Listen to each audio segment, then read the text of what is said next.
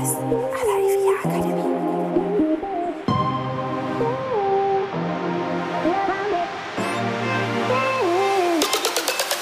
Herzlich willkommen bei Immowissen à la IVIA Akademie. Wir servieren Ihnen kuriose Geschichten und knallharte Fakten aus der Immobilienwelt.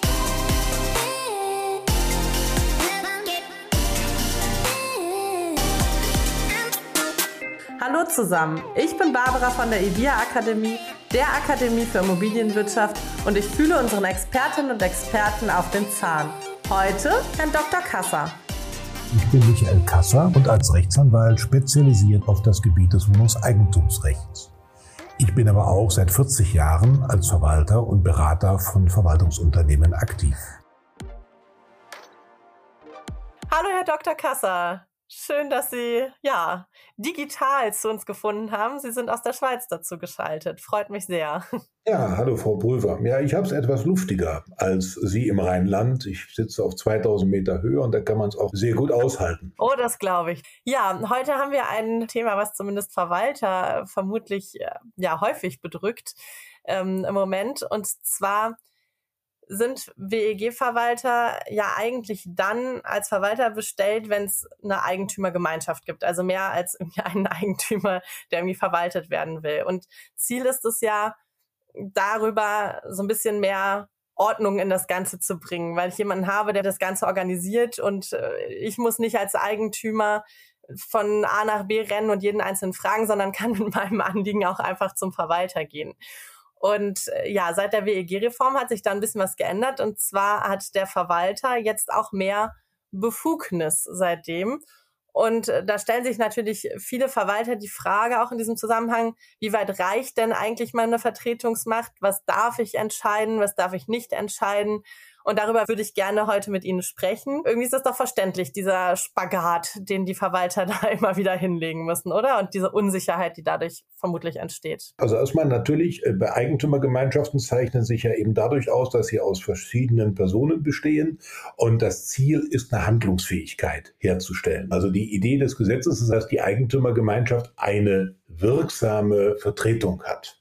Mhm. Und das war beim alten Recht so recht nicht gegeben weil der Verwalter hat jetzt erst seit der WEG-Novelle die sogenannte gesetzliche Vertretungsbefugnis. Das heißt, der 9b Absatz 1 des neuen Wohnungseigentumsgesetzes sagt, dass die Gemeinschaft der Wohnungseigentümer durch den Verwalter gerichtlich und außergerichtlich vertreten wird. Haben Sie das schon mal irgendwo gehört? Also ich könnte mir vorstellen, dass es so ähnlich ist wie bei Geschäftsführern vielleicht. Ja, genau. Das ist nämlich wortgleich zum Beispiel mit Paragraph 35 GmbH-Gesetz, wo der Geschäftsführer genau diese Befugnis auch hat. Und ich glaube, diese Idee des Geschäftsführers macht auch deutlich, was hier also erreicht werden sollte, dass nämlich im Außenverhältnis zu den Menschen, mit denen die Eigentümergemeinschaft Verträge abschließt, kündigt und so weiter, ganz klar ist, wer für diese Eigentümergemeinschaft hier handelt. Und dass man da auch nicht in eine Vollmacht mehr reingucken muss, durfte der das überhaupt, ist das vom Umfang der Vollmacht gedeckt, sondern es gibt einfach schlicht und ergreifend eine gesetzliche Vertretungsbefugnis für den Verwalter, die vergleichbar ist mit der von einem Geschäftsführer einer Firma. Und ich glaube, man könnte das am besten vergleichen mit dem Begriff der Fremdgeschäftsführung, weil der Verwalter ist ja in der Regel kein Miteigentümer, sondern er handelt für die Wohnungseigentümer und um in unserem Vergleich zu bleiben, wären das dann die Gesellschafter. Das macht es ein bisschen neutraler auch, oder? Dass es kein Eigentümer selbst ist, sondern ein Außenstehender, sage ich mal.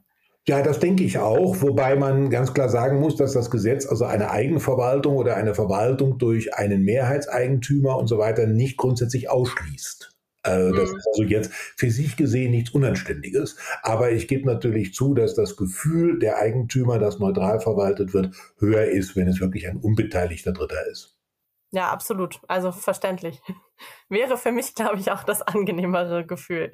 Aber gut, muss ja jede Eigentümergemeinschaft dann für sich überlegen, ne? auch vielleicht aus Kostengründen, was sie dann tut. Wie ist das denn mit dieser Vertretungsmacht? Also es hört sich ja erstmal tatsächlich deutlich einfacher an und auch irgendwie erstmal sinnvoll, dass äh, wir einen haben, der nach außen hin einfach auftreten kann und äh, nicht immer eine ganze Gemeinschaft das tun muss.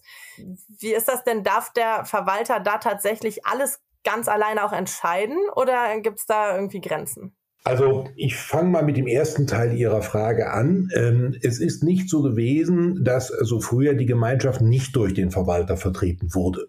Ähm, erstens ergaben sich Vertretungsrechte teilweise unmittelbar aus den Beschlüssen, wenn die Gemeinschaft zum Beispiel beschlossen hat, der Verwalter wird beauftragt und ermächtigt, irgendetwas äh, für sie zu tun, einen Auftrag zum Beispiel für eine Reparaturmaßnahme zu erteilen.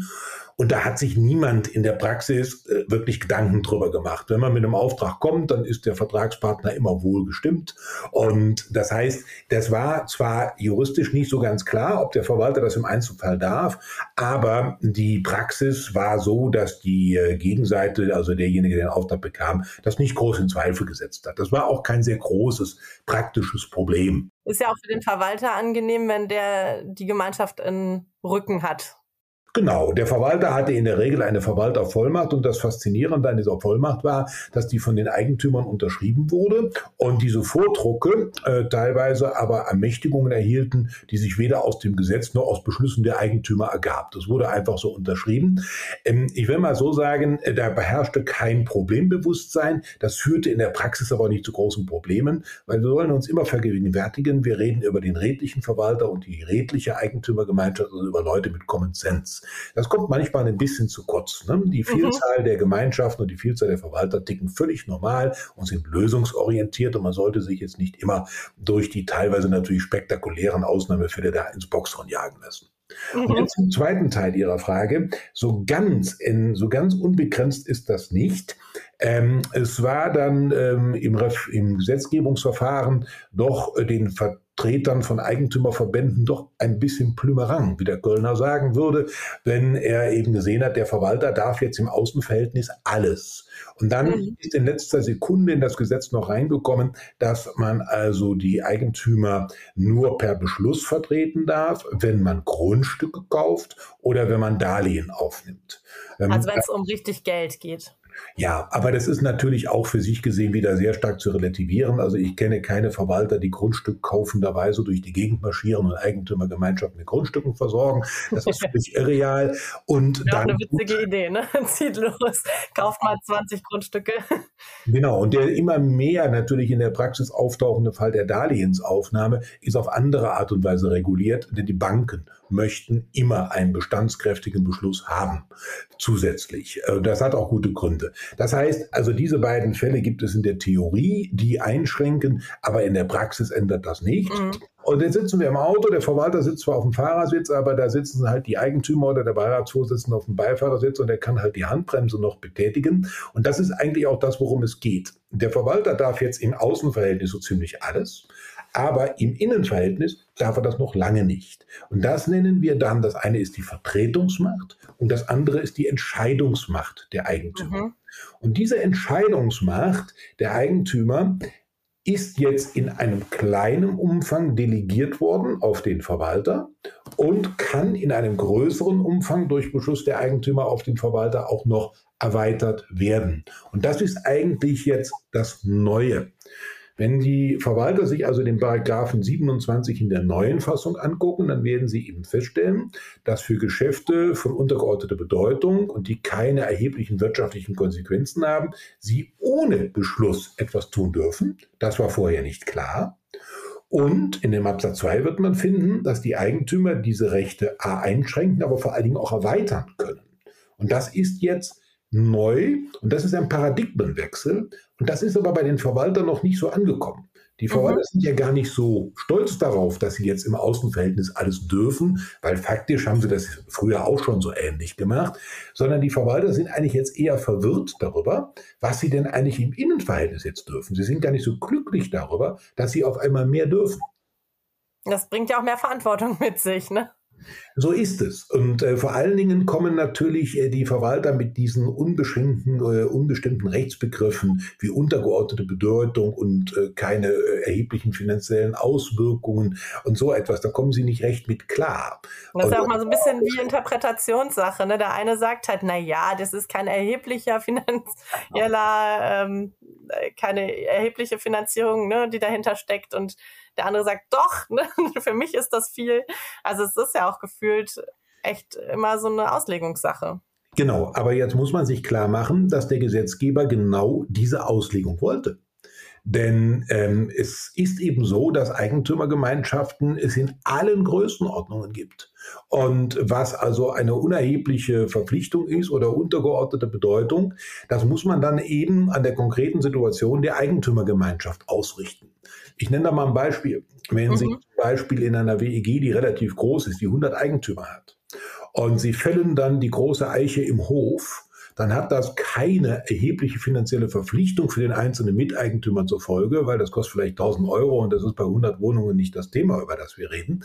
Aber diese Eiche hat natürlich eine ganz erhebliche Bedeutung für die Eigentümer. Und umgekehrt kann es sein, dass es für manche weltanschaulich eine große Bedeutung ist, wo ich Strom kaufe, ob ich jetzt aus erneuerbaren Energien kaufe oder eben nicht.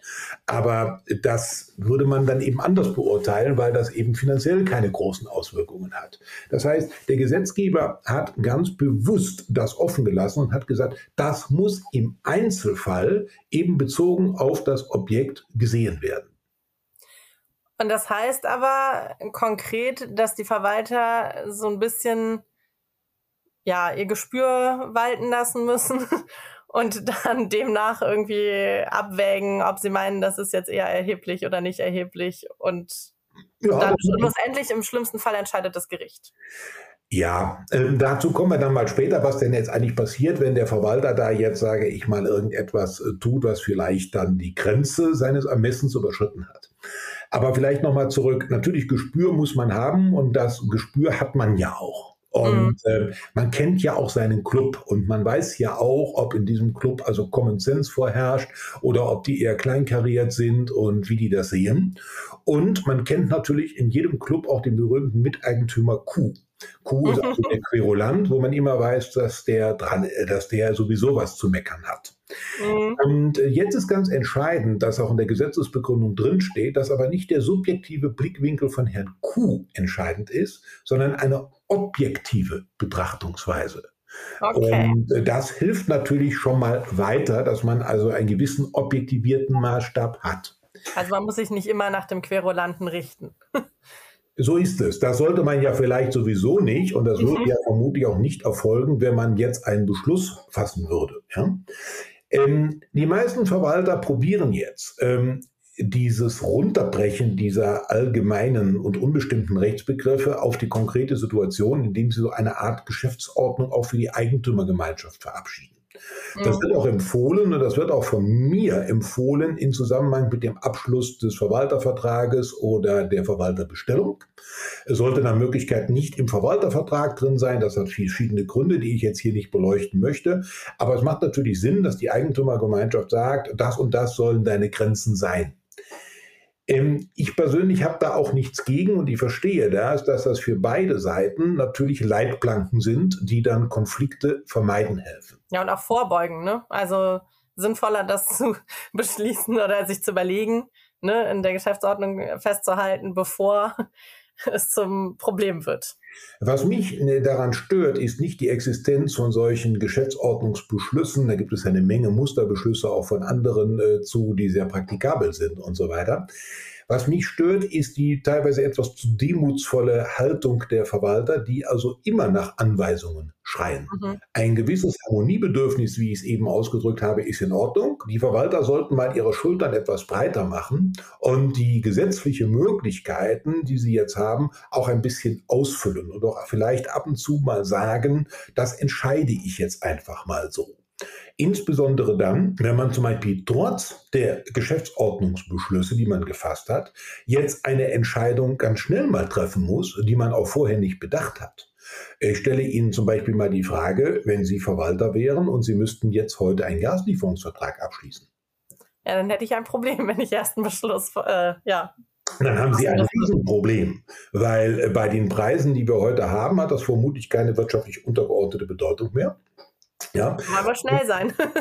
ja, und, äh, aber Sie müssen halt heute vielleicht irgendeine Entscheidung treffen und heute ist der Gaspreis schon wieder gestiegen und wer weiß, was dann eben ist. Und da muss man sich natürlich dann auch immer wieder klar machen, dass wenn ich keine Entscheidung treffe, zum Beispiel im Grundpreis bleibe, ist das ja auch eine Entscheidung. Mhm. Ist ja nicht so, dass man dann keine Entscheidung getroffen hat. Die wirkt dann vielleicht nicht so, als wenn ich jetzt zum heutigen Preisniveau einen Zweijahresvertrag abschließe. Das verstehe ich schon. Aber man muss auch mal ein bisschen Mut haben ähm, und diesen Paradigmenwechsel, der jetzt im Gesetz drin ist, der sagt also grundsätzlich brauchst du gar keine Beschlüsse für die Kleinigkeiten, die ich gerade beschrieben habe. Oder du kannst dich aber durch Beschluss ent, sozusagen dir die Entscheidungsmacht geben lassen. Vielleicht sollte man das noch ein bisschen deutlicher machen. Der 27.2 sagt ja jetzt, dass man die Kompetenzen, die Entscheidungskompetenzen des Verwalters durch einen Beschluss auch erweitern kann. Mhm. Und der wesentliche Unterschied ist der, wir hatten früher so Ermächtigungsbeschlüsse, die ähm, hatten so sinngemäß den Inhalt, also, wenn das Angebot von B, das noch nicht da ist, das Angebot von A um 10 Prozent unterschreitet und die Ausführungszeit für die Sanierungsmaßnahme dadurch dennoch nicht verlängert wird und der Vorsitzende des Verwaltungsbeirates dem zustimmt und noch vielleicht irgendwelche anderen Bedingungen eintreten, dann darf der Verwalter dieses oder jenes tun. Das sind so bedingte Ermächtigungsbeschlüsse gewesen, ähm, die durch die Rechtsprechung, die sagte, ja, das muss auch alles ganz bestimmt sein, was der Verwalter da ausführen darf. Das heißt also, der bekam so ein Kochbuch, mit dem er dann also in einer bestimmten Situation umgehen sollte. Also diese, diese Vorratsbeschlüsse, die waren also da, waren aber außerordentlich unbeliebt und wurden von Gerichten auch wegen hinreichender Bestimmtheit kassiert. Ja, und es ist auch gar nicht so einfach, alles vorab im Detail zu regeln, ne? Ja, und das kommt vom Kontrollwahn. Ne? Wenn man natürlich glaubt, dass man also alles besser entscheiden kann, als es der vielleicht der Verwalter kann und da die also hands-on ist und die Zügel nicht aus der Hand geben will, dann kann man das natürlich so machen. Nur das ist nicht das, was das neue Gesetz äh, will. Das neue Gesetz sagt, ich darf also auch die Entscheidung auf den Verwalter delegieren. Das heißt, die Entscheidung der Eigentümer nach dem neuen Gesetz kann darin liegen, sie kann daran liegen, sie muss nicht daran liegen, zu sagen, wir entscheiden, dass wir nicht entscheiden und der Verwalter entscheidet. Das ist die mhm. wesentliche Botschaft. Und man könnte also zum Beispiel auch sagen, wenn ich eine Versammlung habe, in der nur ein Angebot vorliegt, aber ich möchte gerne noch zwei weitere Angebote haben, dann könnte ich theoretisch sagen, der Verwalter wählt den Auftragnehmer aus. Wir warten ab, also wenn B und C noch vorliegt, dann entscheidet das der Verwalter. Das wird viele erstmal denken, oh nein, dann muss ich ja die Entscheidung treffen. Mhm. Wenn jetzt der Verwalter aber total unsicher ist. Also ich finde es toll mit dem Mut machen, mhm. aber wenn er vielleicht noch ein bisschen Übergangsphase braucht zum Beispiel und ähm, ja, das nicht unbedingt eine Entscheidung ist, die jetzt sofort getroffen werden muss. Darf er sich denn dann die Rückendeckung, also noch einen Beschluss einholen und sagen, okay, bevor ich das jetzt entscheide, ich nehme das mit zur nächsten Eigentümerversammlung, wir beschließen darüber, ich möchte wissen, was sagen die anderen alle und äh, oder sind das zu hohe Kosten, die dann auch wieder unnötig sind? Nein, also das können Sie immer tun. Sie können immer eine Entscheidung an eine Eigentümergemeinschaft zurückgeben. Und ich will Ihnen da mal ein prominentes Beispiel für nennen, was die meisten Verwalter kennen. Es gibt ja in den Teilungserklärungen oft die sogenannte Verwalterzustimmung. Da steht also mhm. drin, wenn eine Wohnung verkauft wird, dann hat der Verwalter die Zustimmung zu erteilen und das muss er nach den Kriterien machen, dass derjenige sich in die Gemeinschaft einfügt und auch voraussichtlich in der Lage ist, sein anteiliges Hausgeld zu finanzieren. Da gibt es immer wieder Fälle, die schwierig sind. Und dann können Sie als Verwalter selbst dann, wenn das in der Teilungserklärung so drin steht, diese Entscheidung zurückgeben an die Eigentümer. Das heißt, mhm. es kann nie falsch sein, den Ball wieder in das Feld der Wohnungseigentümer zu legen. Ähm, und ähm, ich kann dazu auch grundsätzlich natürlich raten. Ähm, es geht auch hier wieder um die gebückte Haltung. Die Verwalter sollten einfach wissen, dass sie sich Entscheidungen übertragen lassen können, auch wenn sie nicht untergeordnete Bedeutung sind, also wenn sie unter den Absatz 2 fallen. Und dass sie da auch möglicherweise auch mal eine Entscheidung treffen sollten. Das ist wieder, die Dosis macht das Gift. Weil, Dass sie auch gerade stehen dürfen, ne? Ja. ja. diese Situation haben wir zum Beispiel momentan ja äh, mit Angeboten. Also wir haben ja momentan zwei große Probleme für die Verwalter. Das eine ist, wie kaufe ich überhaupt Energie ein und wie treffe ich da meine Entscheidungen? Und die zweite äh, Geschichte ist die, wie kann ich eigentlich noch Aufträge vergeben, weil ich kriege nur noch ein Angebot und das hat eine Bindungsfrist von wenigen Tagen. Da muss ich da auch entscheiden. Und dann kann es eben sein, dass es zeitlich schwierig ist, den Ball in das Feld wieder zurückzuspielen. Mhm. Wir haben ja noch eine Variante, äh, wie man den Ball wieder in das Feld der Eigentümer legen kann. Das ist dieser Absenkungsbeschluss. Das heißt, in der Versammlung weiß ich, es fehlen noch zwei Angebote und dann beschließe ich in der Versammlung, dass über die endgültige Vergabe in einem Umlaufverfahren, einem schriftlichen Umlaufverfahren äh, beschlossen wird, wenn alle Angebote vorliegen. Das ist weniger aufwendig, als wenn ich nochmal eine Präsenzversammlung einrufen muss, aber es dauert trotzdem relativ lange und möglicherweise ist dann die Bindungsfrist des Angebotes A schon abgelaufen. Das sind dann so diese Klemmpunkte, wo Verwalter sich unwohl fühlen. Ich kann mhm. also nur sagen, im, ob ich mir von einer Eigentümergemeinschaft die Entscheidung wirklich überdrücken lassen würde, dass ich jetzt entscheide, welcher Unternehmer etwas bekommt oder wie etwas ausgeführt wird, das weiß ich auch nicht. Das käme auf den Club an. Aber ich sollte zumindest wissen, dass das geht und deswegen meine Schultern wieder etwas breiter machen und äh, mich nicht darstellen lassen vor den Eigentümern wie ein Hausmeister, der jetzt äh, die, der, dem gesagt wird, du musst zweimal die Woche den Rasen mähen oder einmal die Woche den Rasen mähen, sondern man sollte da eben auch mal sagen, ich bin der professionelle Verwalter, als der ich auch wahrgenommen werden möchte und ich habe auch Kompetenz und wenn ihr mir vertraut, dann könnt ihr mir das auch übertragen und dann werde ich das auch ausführen. So. Das war doch ein schönes Fazit, was wir den Verwaltern gut mit auf den Weg geben können.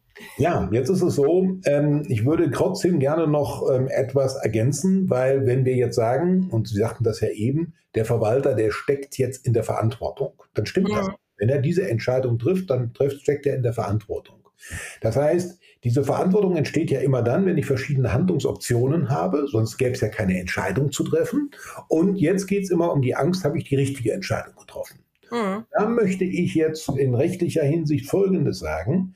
Sie schulden natürlich eine pflichtgemäße Ausübung Ihres Ermessens, aber Sie schulden nicht die richtige Entscheidung.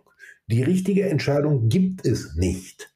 Wenn ich natürlich drei Angebote habe von A, B und C, und nur A und B sind zugelassene Handwerksunternehmen und C ist irgendein Unternehmen, das eben ersichtlich die Voraussetzungen für diesen Auftrag nicht erfüllt und ich erteile an C den Auftrag. Das ist ein Problem.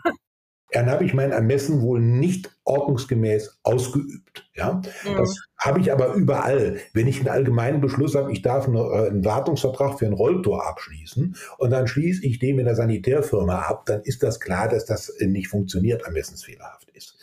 Aber wenn wir solchen Ermessensfehlgebrauch nicht haben, dann muss ich auch keine Angst haben, dass ich dafür an den Pranger gestellt werde. Möglicherweise gibt es schlechte Stimmung in der Versammlung, die sagen, ah, haben doch alle gewusst, dass der B nichts taugt und wir hätten ja den A genommen. Das mag ja sein. Aber rechtlich relevant ist das nicht, wenn beides Fachunternehmen sind und es keine objektiven Kriterien gab. Auch hier gilt wieder, nicht Q ist derjenige, der den Maßstab bestimmt, sondern die Mehrheit der billig und gerecht denkenden Eigentümer. Naja, und der Verwalter macht, die, also trifft diese Entscheidung ja selten aus äh, einfach willkürlichen Gründen, sondern er hat ja auch seine Gründe, warum er sich dann für Unternehmen A oder Unternehmen B entscheidet. Ne? Die kann er auch vorlegen. Oder warum er jetzt eine Entscheidung trifft im Bereich der Energielieferung. Ja. Ähm, also ich möchte nicht dazu raten, dass Sie jetzt ohne jeglichen Beschluss einfach mal zwei Jahre Energielieferungsverträge abschließen. Mhm. Aber wenn Sie sich nach 27.2 einen Beschluss haben geben lassen, dass die Entscheidung über äh, den Energielieferungsvertrag für die nächsten zwei Jahre durch Sie getroffen wird, dann ähm, haben Sie weniger Probleme und dann müssen Sie einfach irgendeine Entscheidung treffen und die müssen Sie dann auch mal offensiv vertreten. Und die Eigentümer wollen ja auch die Beratung durch den Verwalter und die wollen auch einen Verwalter, der diese Entscheidung trifft. Wir können alle momentan, was die Energiepreise angeht, nicht in die Kristallkugel gucken. Und da müssen sie halt äh, nach welchen Kriterien auch immer, vielleicht indem sie auch einen Berater einschalten und so weiter, ihre Entscheidungen eben treffen und müssen sie im Prinzip wie ein Fremdgeschäftsführer auch wieder vertreten. Ich weiß, dass die Mentalität der äh, vieler Wohnungseigentümer nicht vergleichbar ist mit der Gesellschafter in einer Firma. Aber wir sollten uns denen ein bisschen annähern. Und als Gesellschafter in einer Firma möchte ich auch nicht wissen, wer die Reinigung des Büros durchführt oder äh, wer den Strom liefert. Das ist mir wurscht. Sondern ich möchte, wird gemacht. genau, ich möchte einfach, dass das geht. Und ich frage mich, wofür habe ich eigentlich einen Geschäftsführer? Ja? Wenn er nichts macht. Ja, ja, und ich glaube, dass es uns Verwaltern insgesamt sehr also gut tun würde, wenn wir diese Paradigmenwechsel den wir jetzt in dem 27 WEG haben, nicht als eine Verschlechterung oder eben als einen solchen, äh, als einen, ja, ja, so ein Risiko wahrnehmen würden, sondern wenn wir bewusst damit umgehen würden und sagen, ja, wir haben ein Verständnis, warum wir uns absichern wollen, ja, wir wollen Geschäftsordnungsbeschlüsse im gewissen Rahmen, ja, wir wollen auch Delegation von Entscheidungen nur im bestimmten Rahmen, aber es ist zulässig und es ist nicht mehr so wie früher, dass also jetzt alles durch die Eigentümer entschieden werden müssen, sondern die Eigentümer können die Entscheidung eben auch übertragen. Und das ist doch eigentlich eine gute Nachricht, oder? Also Sie sind froh dass es jetzt diesen neuen Paragraphen 27 gibt. Ja, ich glaube, dass es äh, die richtige Entscheidung ist, auch wenn ich das nachvollziehen kann, dass eben viele mit diesen unbestimmten Rechtsbegriffen nicht klarkommen. Aber das liegt nun mal im Wesen äh, des Wohnungseigentumsrechts, dass das eben sehr, sehr stark davon abhängig ist, was äh, die Größe der WEG angeht. Und ich bin auch sicher, dass jetzt in den nächsten Jahren das natürlich auch mit Rechtsprechung ausgeführt werden wird. Aber das heißt, ich habe mehr Freiheiten bekommen. Da darf ich als Verwalter auch mal gerade stehen und äh, diese Freiheiten nutzen. Also ich habe wirklich diese Vertretungsmacht. Und ähm, wenn alle Stricke reißen, ich habe Zeit, ich fühle mich äh, irgendwie nicht ganz wohl mit der Entscheidung, kann ich einen Beschluss fassen lassen von der Gemeinschaft, kann sagen, ich möchte da jetzt, dass wir da gemeinsam drüber beschließen. Nur wenn ich das mache, sollte ich mich auch daran halten, idealerweise und nicht dann sagen, oh, schön, dass wir das jetzt alles beschlossen haben, ich mach's doch anders. Genau, also ich wollte überhaupt nicht predigen, dass Verwalter jetzt eigenmächtig werden und gegen äh, den Willen äh, der Eigentümer handeln. Das ist ja. nicht das, worum es geht. es geht. Aber sie dürfen sich sicherer fühlen. Sie, also sie sollen jetzt einfach diesen Paradigmenwechsel, die erweiterte Entscheidungsmacht, die ihnen das Gesetz für die kleinen Dinge ohne Beschluss und für die großen Dinge mit Delegationsbeschluss also eingeräumt hat, die sollen sie geistig abspeichern und eben auch zumindest mal Anfang, ansatzweise mal nutzen. Und ich könnte mir vorstellen, dass das auch letztendlich dazu führt, dass auch das Berufsbild des Verwalters als in einem Immobilienmanager und letztendlich momentan auch als Krisenmanager auch ein bisschen äh, verbessern hilft. Ja, mit Sicherheit.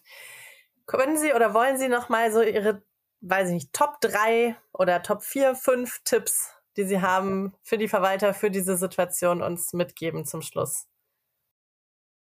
Ich würde es wie folgt formulieren. Ähm, erstens trauern Sie nicht dem alten 27 WEG hinterher, denn der war noch viel schlechter, nur möglicherweise haben Sie das nicht gewusst.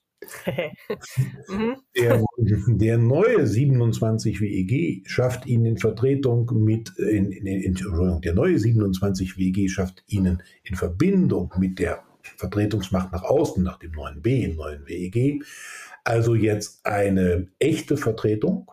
Und Sie sollten diese Macht entweder nutzen, indem Sie sich nicht für jeden Pipi-Kram, äh, der untergeordnete Bedeutung ist und keine erheblichen wirtschaftlichen Folgen hat, immer einen Beschluss holen, sondern da können Sie ein bisschen breiter werden.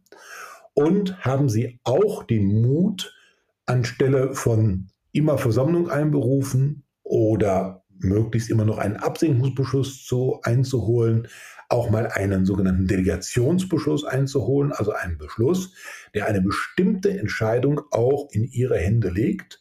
Jedenfalls dann, wenn Sie das Gefühl haben, dass Sie mit lösungsorientierter Eigentümergemeinschaft zu tun haben. Und ich glaube, das wird Ihr Leben, das praktische Verwalterleben erleichtern, weil Sie handlungsfähiger werden und es wird auch Ihre Reputation verbessern.